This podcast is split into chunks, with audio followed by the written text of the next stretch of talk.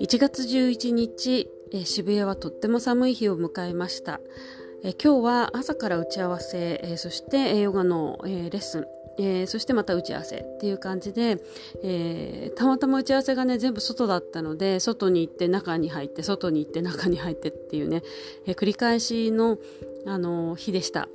で今まではねあのコロナ禍で、え打ち合わせっていうの全部ズームだったのでずっとね、まあ、あのスタジオにこもってあの行うことができたんですがやっぱりあのだんだんねあの緩和というかあのスタイルが戻ってきて、えー、会うことが増えたんですが、えー、やっぱりね人っていうのは会って直接ね会うのと会わないのってものすごく違うなっていうふうにすごく感じるんですね。でそれって印象もそうであのズームだとやっぱりあの顔しか見えないのであの全身が見えないからやっぱりあのまた印象が変わりますよね。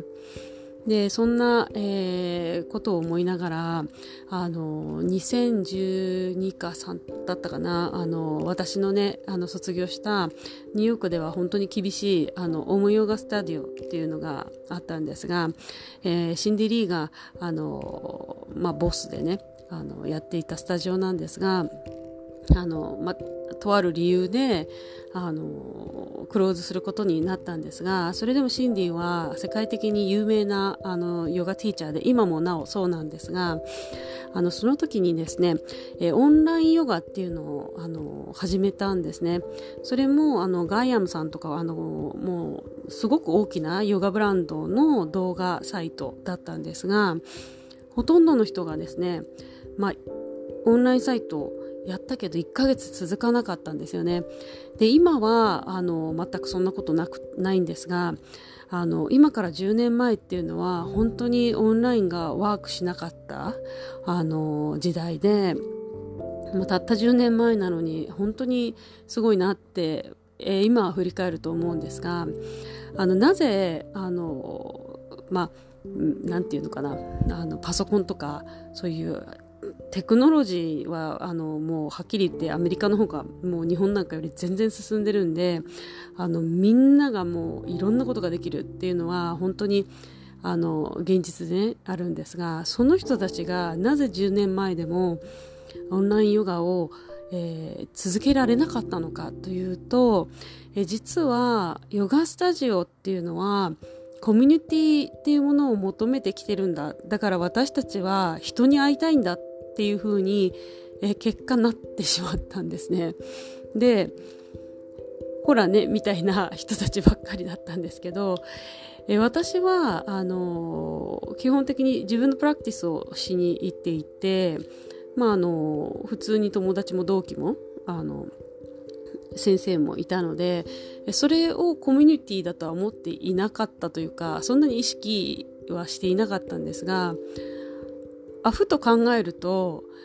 生活の中のかなり中心にあったんだなとかあの中心ではなくてもその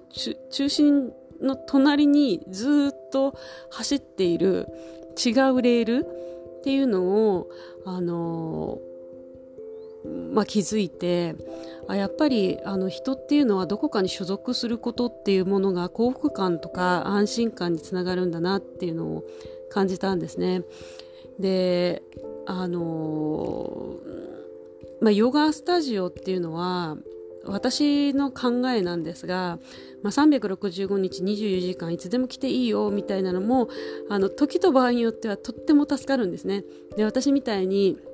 今日本にいてアメリカに行った時に時差ボケで、えー、変な時間しか受けられないとかなんかあの本当にあのその街には3時間しかいないけどその間でもヨガやりたいっていう時はそれでいいと思うんですが基本的には自分のホームっていうかあのホームベースというかっていうものを持っていた方があのそれは絶対にいいと私も感じているんですね。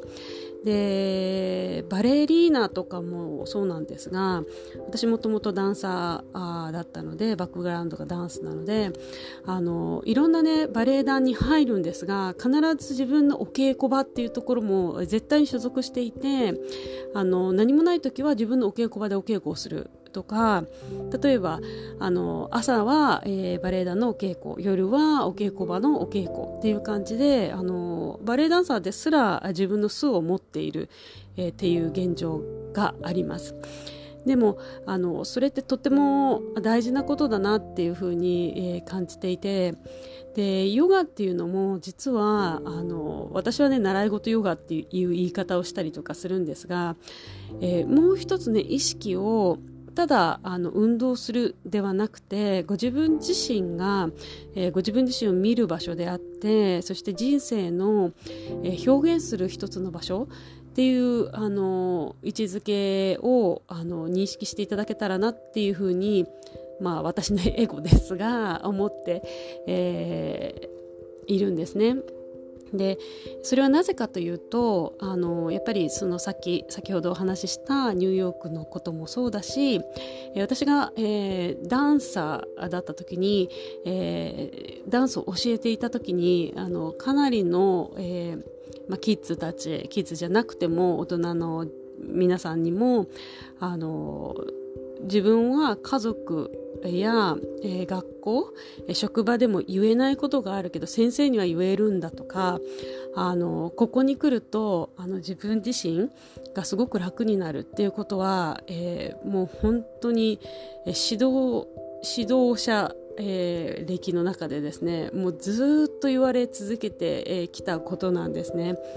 え、なので、えー、自分自身が、えー、そこだと表現できないけどあの1週間に1回行くここだと表現できるっていうのはやっぱりあるんですよね実際に。でそれがいいとか悪いとかではなくてえ人っていうのは、えー、たくさんの、えー、表面があるたくさんの、えー色があってそれが個性だと私は思っているんですね。えなので、えご自分自身、えー、っていうのが、え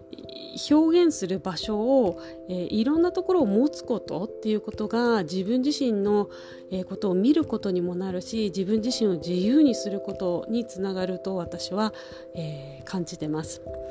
えなので、えー、ぜひね、えヨガでもなくていいんですねバレエでもいいし、えー、何かこうトランペットとか、えー、絵を描いたり歌ったりとか、えー、何か習い事っていうこと、え、または何かのコミュニティですよねっていうのが、えー、一つでもあの皆様の、え、心の、ええ、豊かにすることところ、